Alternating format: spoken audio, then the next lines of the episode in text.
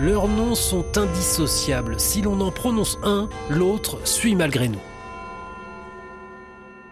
Blake et Mortimer. Hello Mortimer Ah mon cher Black Désolé d'interrompre vos vacances Mortimer, mais ça va mal. On trouve leur album dans toutes les bibliothèques, on se les transmet de génération en génération.